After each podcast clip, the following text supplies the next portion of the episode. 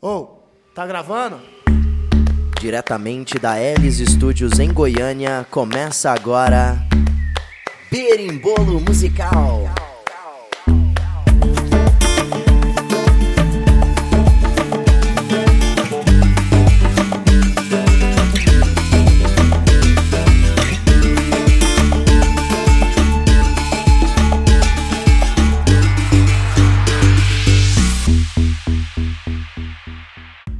Aí galera, tudo bem? Nosso primeiro programa, é, fizemos um piloto na semana passada, essa semana já com tema. E o tema dessa semana, Kanye West, o novo CD dele. E aí galera, beleza? Eu vou falar um pouco sobre a importância do Kanye, mas muito rapidamente, bem brevemente, porque senão fica um monólogo. E eu vou trazer algumas informações que eu, que eu acho interessante. O primeiro CD do cara foi lançado em 2004, e a gente está em 2019 agora, então quer dizer 15 anos de carreira aí e de relevância no, no, cenário musical internacional. A importância do Kanye veio um pouco antes, né? Porque, para quem não sabe, o cara era produtor, era produtor do Jay-Z e dos rappers da Rockefeller, e era muito bem valorizado, já tinha singles número, número um no, nos Estados Unidos.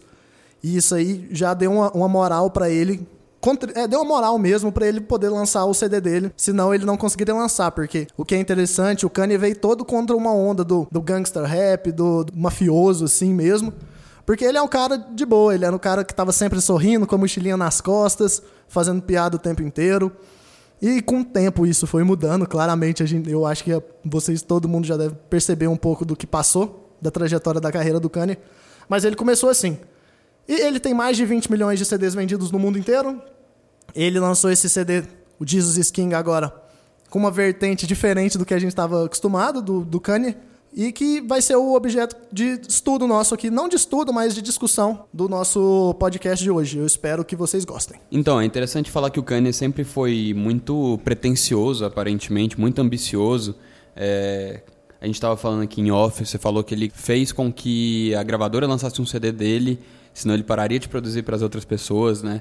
E eu lembro que no terceiro CD dele, se não me engano, Graduation, antes de sair ali, ele fez uma aposta com o 50 Cent, que quem vendesse mais o 50 Cent era o cara na época. Quem vendesse mais CDs, é... o outro ia parar a carreira para sempre, né? Quem vendesse menos ia parar de cantar para sempre. E o pior é que ele ganhou nas vendas, ele era um ninguém pro resto do mundo, era conhecido só nos Estados Unidos ali praticamente e simplesmente se tornou um dos maiores em um CD. É demais. Esse, esse fato da aposta foi algo que foi muito divertido, né? Porque eles iam apresentar o resultado final no, no VMA, se eu não me engano, 2008, isso. Pode, posso estar errado de data, mas isso aí rolou mesmo. Tem até, se vocês procurarem no YouTube, tem os dois chegando no palco, assim, para anunciar. E o Graduation quase um milhão de vendas e o do, do 50 Cent, tipo assim, o cara não vendeu nem 500 mil cópias. E era a época que o, que o 50 ainda tava um pouco no auge dele. A questão é que, tipo assim, aqui no Brasil foi muito estranho isso aqui. Quando a gente, pra quem assistia a MTV Brasil, conhecia os singles do cara. Tinha, lógico, escutado Gold Digger, tinha escutado All Falls Down, Jesus Walks. Mas, assim, não era um, um artista que era muito da mídia aqui no Brasil. Tipo assim, eu lembro pessoalmente, porque eu assistia MTV o dia inteiro. Não fazia nada na vida, assistia só MTV. É, loucura pensar que ele foi sempre envolvido em polêmica, é uma coisa que ele tem. E a arrogância dele é uma delas, inclusive. Um cara que se denomina o melhor, o maior gênio da Terra e esse tipo de coisa. Além das polêmicas públicas dele com celebridades e tudo. É, não tira o mérito dele.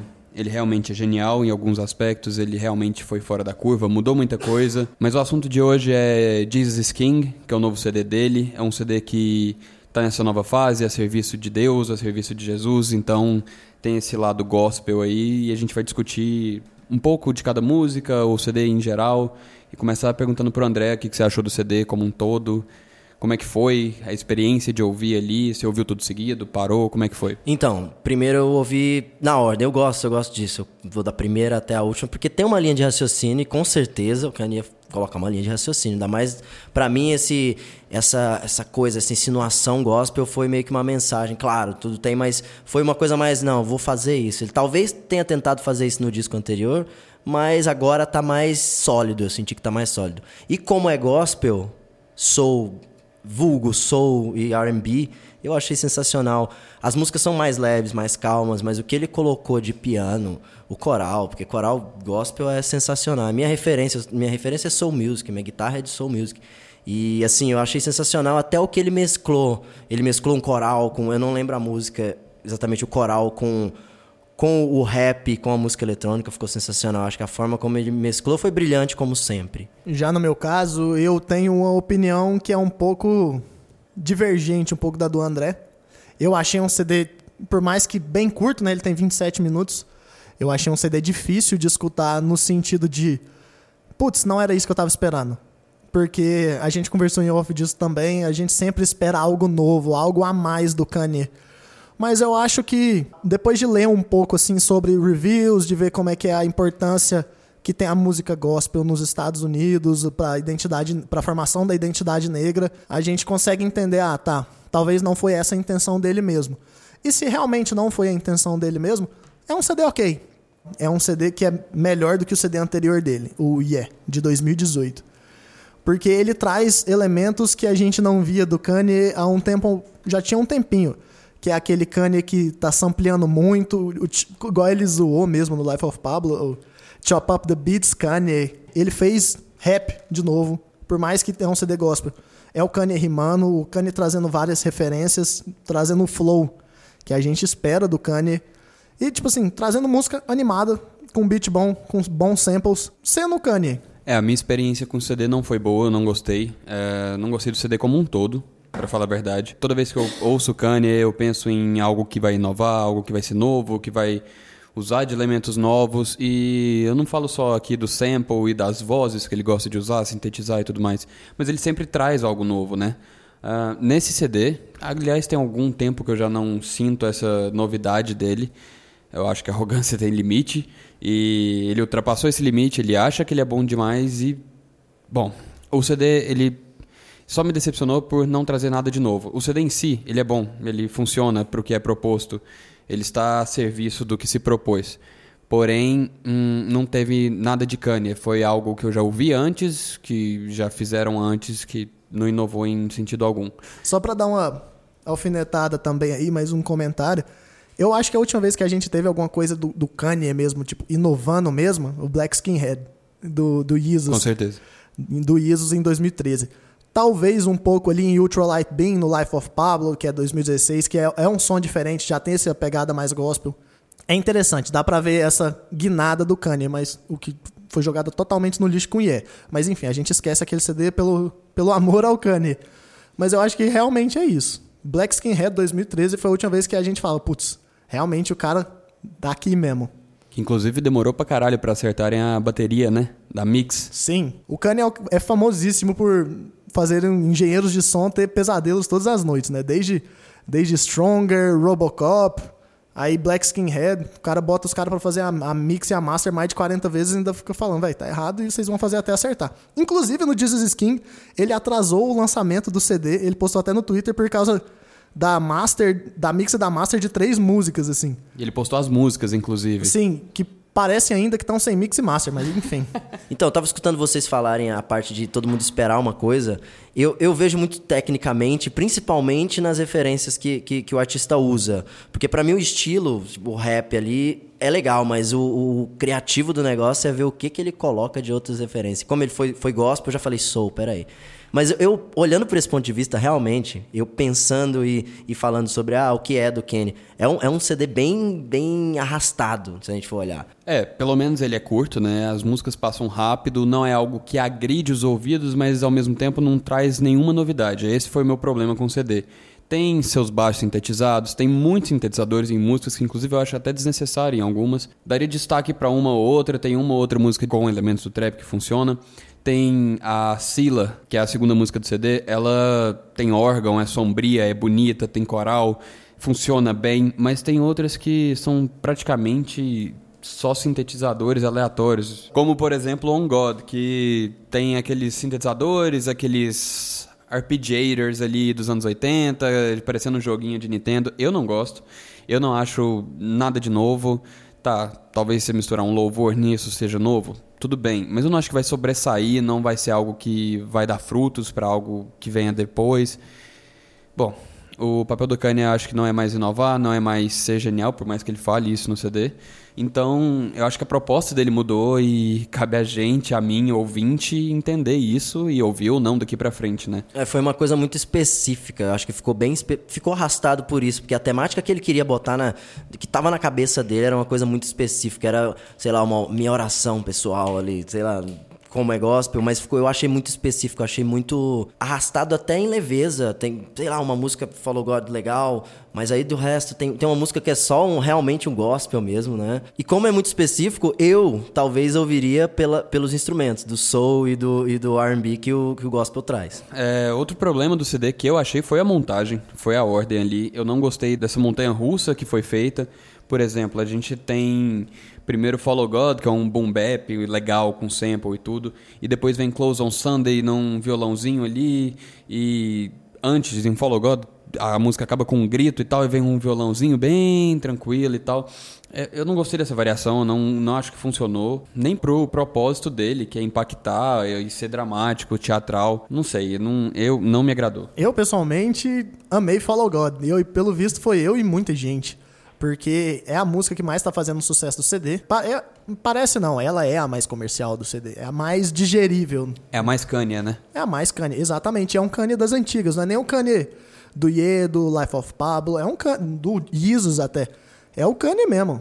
É a minha favorita, eu já eu acho que eu comentei dos elementos, esse, esse boom bapzão estourando, samplezão, ele rimando, fazendo um flow maneiro, por mais que seja repetitivo. Eu fiquei feliz de ver o Kanye rimando de novo, então isso aí é, é individual. Eu achei uma positiva também a Everything We Need, que eu não esperava o Ty Dolla Sign com um refrão bem cantado da maneira com que é. Eu fiquei impressionado, o Kanye conseguiu funcionar ela bem. E uma, a minha segunda favorita é a Use This Gospel, principalmente porque os caras do Clips, foi uma dupla de, de rappers nos Estados Unidos que vem, veio Pusha T e o No Malice, e eles fazem uma parte importante na música e o Kanye também tem uma mensagem muito interessante nela. E sem contar também que tem Kennedy, e se tem Kennedy, é delícia. Queria falar exatamente dessa música. Use This Gospel é uma música que eu achei extremamente arrastada, chata demais, mas do nada, eu tava ouvindo o CD fazendo outra coisa, e aí do nada começou um sax eu falei, puta, parece que o Kennedy entrou aqui. E aí depois eu fui ver, realmente tava o Kennedy tocando. Depois que o cara foi tocar lá, ele contratou o Kennedy para tocar pra Kim Kardashian, aparentemente ele quis fazer uma parceria com o cara, né? Então, assim. Mas assim, a música eu acho que só salva por causa do, do sax. A melodia inteira que se segue, ela é repetida no sax, mas no sax parece que ela faz sentido. Antes, quando ela é tocada, ela fica só chata mesmo. Ah, se a gente for pensar no, no, no Kanye, pode ser que ele tenha feito isso mesmo. Não, eu quero chato e ficar legal ou fazer sentido só quando o Kennedy entrar. É demais. Vai saber, né? Eu gosto do Pusha T e do No Malice, então o Kennedy é, é um extra muito gostoso.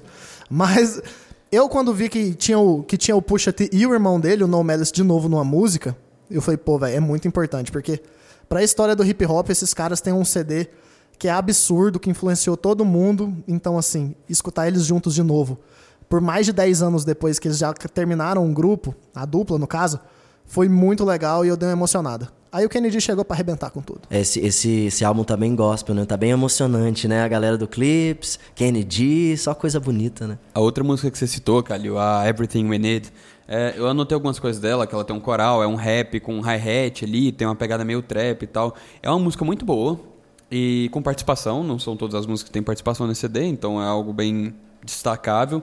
E no final tem uma técnica que está sendo usada muito nas músicas comerciais hoje e que eu gosto muito particularmente, que é o slide de bass e tudo. Ele tem ali aqueles bass que vão mudando o tom. Então, eu acho que foi uma música legal, foi uma música mais comercial, eu acho. Uma coisa que é bom deixar claro aqui também é que, obviamente, a gente está fora de contexto falando desse CD. É, ele serve ao seu propósito, acredito eu. É, não estou aqui, não tenho como julgar a, a música gospel aqui e lá funcionam de formas diferentes, né? Então, assim, a gente está fora da história, está fora de contexto, a gente está falando a opinião em relação às músicas em si ou ao que a gente espera do artista e não ao conteúdo das letras, ao conteúdo da obra em si.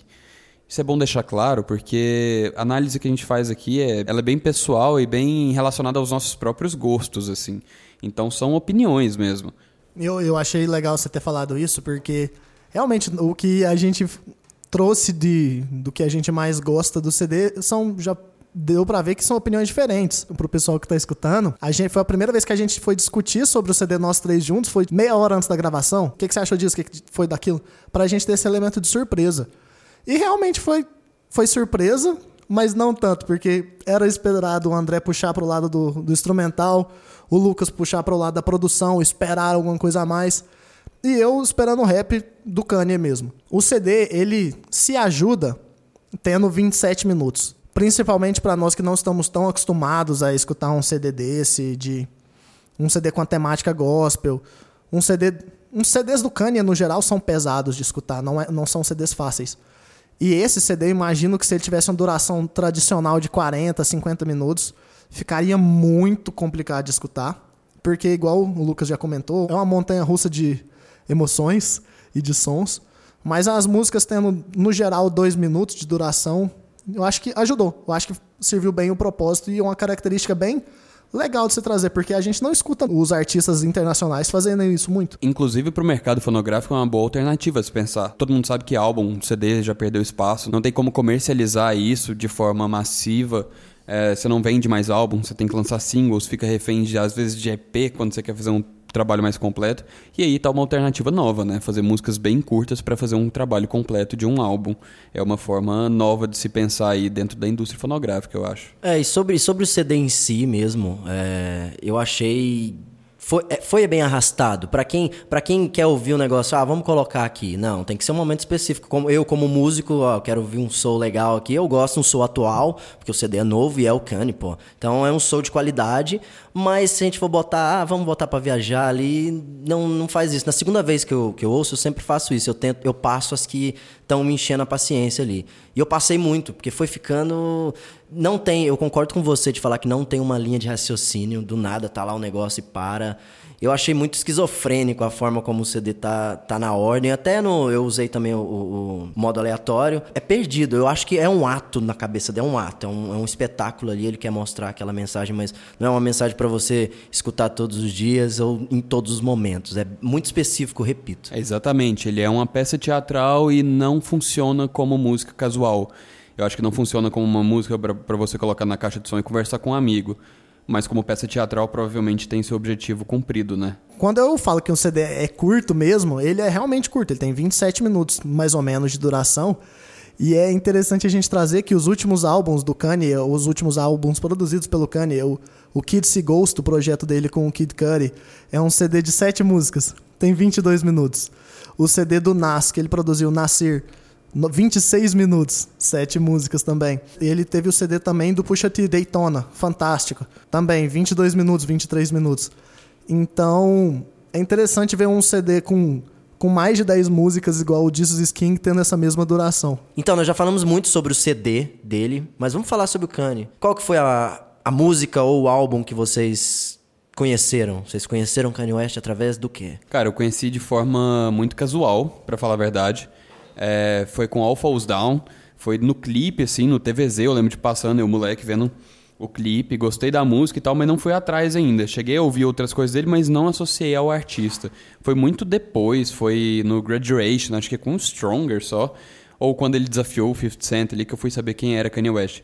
Mas o meu primeiro contato foi com All Falls Down, do primeiro CD. Velho, o meu primeiro contato com ele, velho, eu nunca vou esquecer, velho, foi com Gold Digger. Já é do Late Registration, que é um ano depois, né? 2005.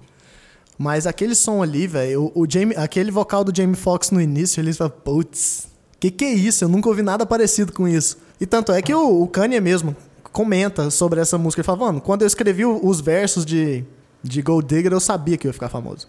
Ele falou isso na entrevista que ele deu pro James Corden essa semana, no Airpool Karaoke dele. Que normalmente é aquele quadro do James Corden que ele faz karaokê com um artista no carro. O Kanye foi no avião. Então, eu conheci o Kanye através do Jay-Z, acreditem. Porque eu não era muito do rap, eu era guitarrista de rock na época que eu o conheci. E aí, como eu vi e tudo mais, não sei como, porque pelo Jay-Z eu ouvi Selfish, foi a minha primeira, isso eu não esqueço. Depois disso, eu comecei a pesquisar mais sobre produção musical e tudo mais. Aí sim eu fui ouvir novamente. Nada que me, me faça ouvir o artista, mas eu ouvi pela produção, porque eu prezava por isso e passei a criar um interesse por isso. Mas eu conheci ele respeitado por conta disso. Foi depois. No começo eu olhei, ah, Jay-Z, esse cara ia do lado ali, eu vi, curti, legal, não era meu estilo, mas depois disso eu conheci o eu vi o reconhecimento dele através da produção musical. É, na questão da produção, foi quando eu me interessei por ele, foi em Stronger que ele pegou Harder, Better, Faster, Stronger do Daft Punk, usou como sample, fez uma puta música, um puta clipe também. É, inclusive, clipes dele são sempre muito grandiosos, né? Teve também Touch the Sky, que eu lembro que na época gerou uma, uma repercussão até negativa, que ele reclamou que ele não ganhou o melhor clipe no EMA. Mas assim, dentro da produção foi quando eu me apaixonei pelo Kanye de fato. Foi em 808 and Heartbreak, que a galera não curtiu muito na época, aparentemente, mas eu gostei demais, eu achei muito inovador, nunca tinha ouvido o baixo do 808, eu não sabia nem que era o baixo do 808 ali, do 808, e usado daquela forma ali, tanto e de tantas maneiras diferentes, as vozes sintetizadas, aquilo me fascinou de alguma forma. E aí depois eu ainda acompanhei uma coisa ou outra, eu acho legal a gente citar aqui algumas músicas muito influentes dele, que mudaram é, o rumo da indústria musical, eu queria que o Kalil começasse citando isso, porque eu acho que é quem mais entende, mais acompanhou aqui. Não, só antes de fazer isso, eu só queria fazer um comentário mesmo ali pelo, pelo 808 porque isso que o Lucas falou, de que era realmente foi um CD muito diferente, revolucionário para a época, foi tão revolucionário que ninguém gostou. Na época ninguém gostava e antes dele lançar o próximo CD dele, foi um bafafá, tipo assim, ah, se o Kanye errar de novo, acabou a carreira dele, porque ele já estava todo cheio de, de polêmicas e lançou um CD muito ruim, muito abaixo que hoje em dia, se nós olharmos para trás, é um CD extremamente influente na história do não só do hip hop, mas da música pop mesmo, porque o 808 foi abusado nesses últimos anos. Mas assim, a música que para mim é o Kanye West, é a melhor obra dele, é Runaway. É a minha favorita e é a favorita de praticamente todo mundo que eu conheço. Sabe, que gosta de Kanye mesmo, que tem um interesse pelo cara. O que ele faz naquele, naquela música é fantástico e tanto é que reflete no CD, né? O My Beautiful Dark Twisted Fantasy, que é o CD que veio depois do 808, é um CD sem erros. Assim, eu sei que tem, a gente tem até opiniões discordantes aqui dentro, na, aqui no, na mesa mesmo. Mas, assim, só você pegar qualquer é, review de revistas, publicações internacionais, é o CD mais bem avaliado até hoje. Runaway, eu lembro de ver a primeira vez no VMA, é, com, com um trabalho audiovisual completo ali era algo chocante. Um, notas de piano começando a música em separado, sem acorde, sem nada, e aquilo se seguia pela maior parte da música, com bateria. Bom, a música era, uma, era um, um evento teatral completo. E principalmente a música, as performances são extremamente teatrais até hoje dessa música. Mas o clipe da música, o clipe original, é um clipe de 30 minutos, é um, é um filme sobre o CD, que é baseado em Runaway. O CD inteiro é baseado em Runaway, pelo, pelo vídeo. E para quem não assistiu, cara, por favor, faz esse favor para você mesmo. É um CD e é um vídeo especialmente fantástico. O clipe, esse clipe reflete muito o que o Kanye é. Ele é um artista completo, né? Por mais que eu tenha minhas dúvidas em relação a essa palavra ou ao conceito dela, ele é um artista completo. Ele tem sua linha de roupas, ele pensa nos clipes dele, pensa na, nas obras dele como um todo, desde o verso até quem vai cantar, quem vai participar, produz todos os sons, produz para os outros. Então ele é um artista completo. Hoje a gente tem algo parecido com ele, com o Tyler ali, que pode ser que esteja trilhando o mesmo caminho, por esses atributos, obviamente. Mas o Kanye sempre deixou claro o que ele acha dele. Ele sempre se colocou numa posição acima e ele tenta sempre fazer isso. Agora, em relação a você buscar ouvir Runaway de novo, é muito complicado. É aquela sensação de que você já viveu aquilo, mas tudo vai ser inferior àquilo o resto da vida. Acho que o auge dele foi Runaway. É uma sensação que você não vai ter de volta, provavelmente. E não gostaria de ter, até porque eu acho que perderia um pouco da memória afetiva, né? A minha música preferida provavelmente é Stronger, pela memória afetiva, inclusive.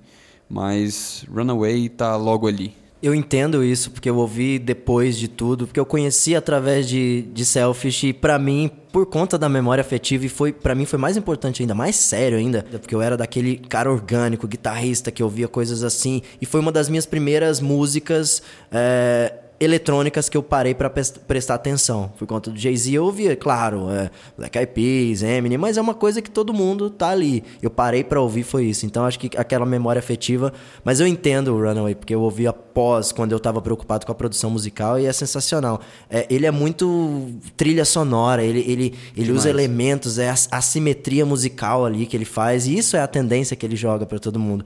E essa parte da ele, dele ser muito cinematográfico, digamos assim, é, para mim é o diferencial por conta, porque eu sou, da, eu sou da trilha sonora, então isso aí para mim faz muita diferença e fez diferença na vida dele. Ele, ele é muito bom por isso, na verdade, né? E o Kanye mudou muito o mercado fonográfico como um todo, com as músicas dele, com o estilo de produção e tudo, e todo mundo seguiu, deixou vestígios que são vistos até hoje. Inclusive, aqui no, no link, a gente vai estar, tá, na descrição do episódio, a gente vai estar tá compartilhando uma playlist que eu fiz com o pessoal da Elis aqui, é, que foram músicas que mudaram, que foram game changers aí no mercado, na nossa opinião, na nossa visão, e já tem duas músicas do Kanye ali de cara. Então é um cara inegavelmente revolucionário dentro do mercado. Eu queria saber de vocês o que vocês acham que ele deixa para trás, o que ele deixa como legado. Para mim, o que eu acho que o Kanye deixa para trás, o legado dele, é simplesmente um cara que sempre não teve medo de ser ele mesmo, sabe? Porque com o som dele, desde o início, ele fazia uma coisa que ninguém mais fazia. Então, e, inclusive falavam, falavam para ele não fazer, senão ele nunca ia estourar, não ia dar certo. E a gente está aqui 15 anos depois falando do cara, é um bilionário, é um gênio musical. A gente pode, ele pode ter o, o tanto de defeito que ele tem como pessoa, com, que ele teve ao longo da carreira dele, de besteira que ele fez. Mas musicalmente, o cara é realmente um game changer. Existe a música, a história da música popular, de massa mesmo nos Estados Unidos, o pop, o rap, tudo, tudo foi influenciado pelo Kanye, sabe? E eu acho que não importa o que ele fizer mais, o nome do Kanye West está para sempre na história da música. O que ele já fez, o trabalho dele, o portfólio dele fala por, por si só. Eu acho que o Jesus King acaba que soma nisso. No final das contas, soma nisso. Porque é algo diferente. E ele tentando trazer para o mainstream alguma coisa que não é mainstream. Se vai dar certo, a gente vai ver daqui algum, daqui uns anos. Será que o Jesus King vai ter a importância de um 808 porque ele está sendo é o primeiro, é o segundo CD na verdade, depois do Yeah, que está sendo extremamente criticado do Kanye. Então assim, será que ele vai ter essa importância? É uma coisa para a gente debater. Então, a principal coisa que eu acho que o Kanye levou para o mercado é a personalidade. Porque todo mundo quer fazer, vai começar uma banda, ou vai começar como artista, vai, o que que tá faz, o que que tá rolando aí para eu fazer? Porque você precisa de uma linha de raciocínio de onde é que você vai seguir. Senão é o, é o, é o que o Calil falou, vai ser, você não, nunca vai estourar se você não, não fizer isso. E ele não, ele sempre teve essa personalidade, essa essa rigidez de falar, não, eu vou fazer o que eu quero, e isso ditou o negócio, porque ele teve essa personalidade, teve talvez uma paciência ali interna de continuar, mesmo no começo, no, todo mundo falando que não ia dar certo. Eu acho que, para mim, o, além da assimetria brilhante que ele coloca nas músicas, além das coisas gigantes que parecem trilhas sonoras na produção dele, que isso aí é brilhante, isso aí é impecável. Mas eu acho que o que mais impactou no mercado e no, no na música foi a personalidade. Para mim, o Kanye deixa as possibilidades vocais na produção, as inúmeras possibilidades de produção em si, a produção digital, eletrônica, é, principalmente no rap, os samples que usa junto da criação ali de baixos feitos em MIDI. Isso é muito interessante isso, ele é um dos caras que popularizou a música eletrônica, levou o rap, que já, já utilizava desses artifícios para a música mainstream, foi um dos que levou com certeza nos últimos anos, de maneira direta ou indireta. Ele me ajuda a fazer o que eu faço hoje.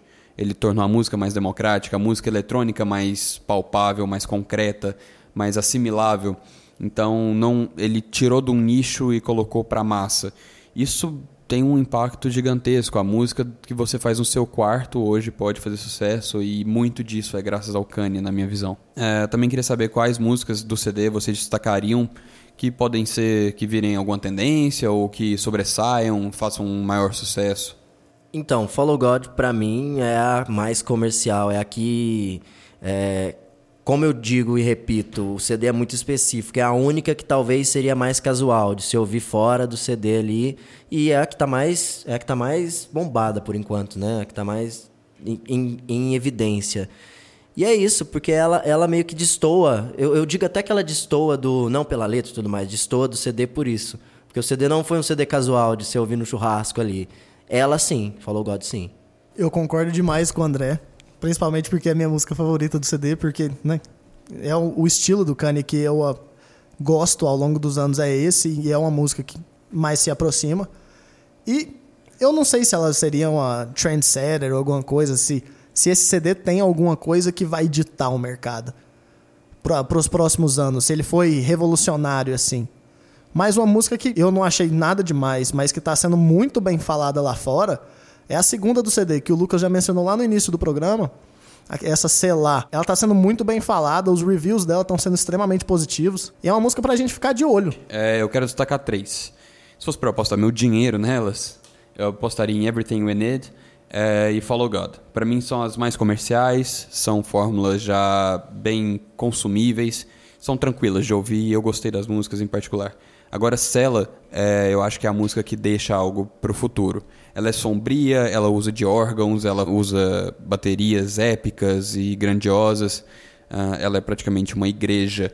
E eu, quando eu digo isso, eu digo da forma de intimidar, ao mesmo tempo que reconforta e te mostra a grandiosidade. Então eu faria essa comparação aí. Eu acho que é uma ilustração muito grande da religião e da religiosidade dele. Então, eu acho que essa música tem muito para dar ainda pro mercado fonográfico. Então, agora vamos para as notas. O Lucas sempre tá ficando por último, agora vamos jogar ele na, na fogueira. Qual é a sua nota para esse CD, Lucas? Vamos supor que a média é 6? A média é 6. Ele tá na média.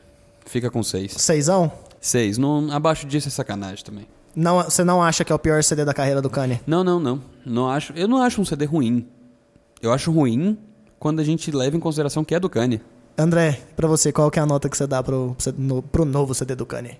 Então, como eu sempre vou levar o lado musical em consideração e eu gosto muito de soul, eu dou 7.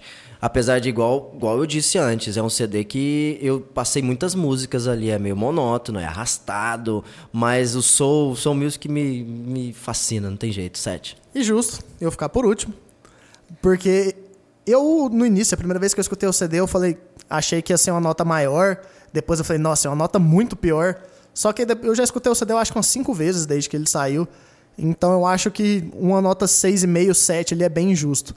Porque eu sinto que tem um, um potencial do CD é muito grande, é bem alto. A execução dele eu acho ok. E eu não vejo nenhuma grande falha. E como eu disse já, eu tenho duas músicas ali que eu vou levar com carinho. Então eu acho que sem elas seria um CD nota 6, mas com, com elas, uma nota 7 bem humilde. Então é isso, galera. Espero que vocês tenham gostado do episódio de hoje. Foi um episódio que a gente fez com muito carinho e a gente gostou bastante de fazer, porque existiam umas claras divergências aqui. E o Kanye West é sempre um assunto muito maneiro de falar. Vocês podem falar conosco no arroba Berimbolo Musical, tanto no Twitter quanto no Instagram. Muito obrigado a todo mundo que ouviu. A gente conta com a contribuição de vocês para o próximo episódio. É, o tema ainda está em aberto, então podem dar sugestões também. Ainda estamos testando alguns formatos para o programa, então em relação a isso também podem dar sugestão. Sintam-se à vontade. Arroba Berimbolo Musical no Twitter e no Instagram. Valeu. Valeu, galera. Hoje foi muito proveitoso e repetindo o que o Lucas falou, ó, sugestões para qualquer coisa, que a gente não tem uma limitação, só produção, só técnica, de trilha sonora a, ao beat que a galera usa em tal música, vocês podem fazer, vocês podem perguntar, podem sugerir e tamo junto, hein? Valeu. E se quiser sugerir que a gente faça um episódio sobre o Felipe Dilon, é nós.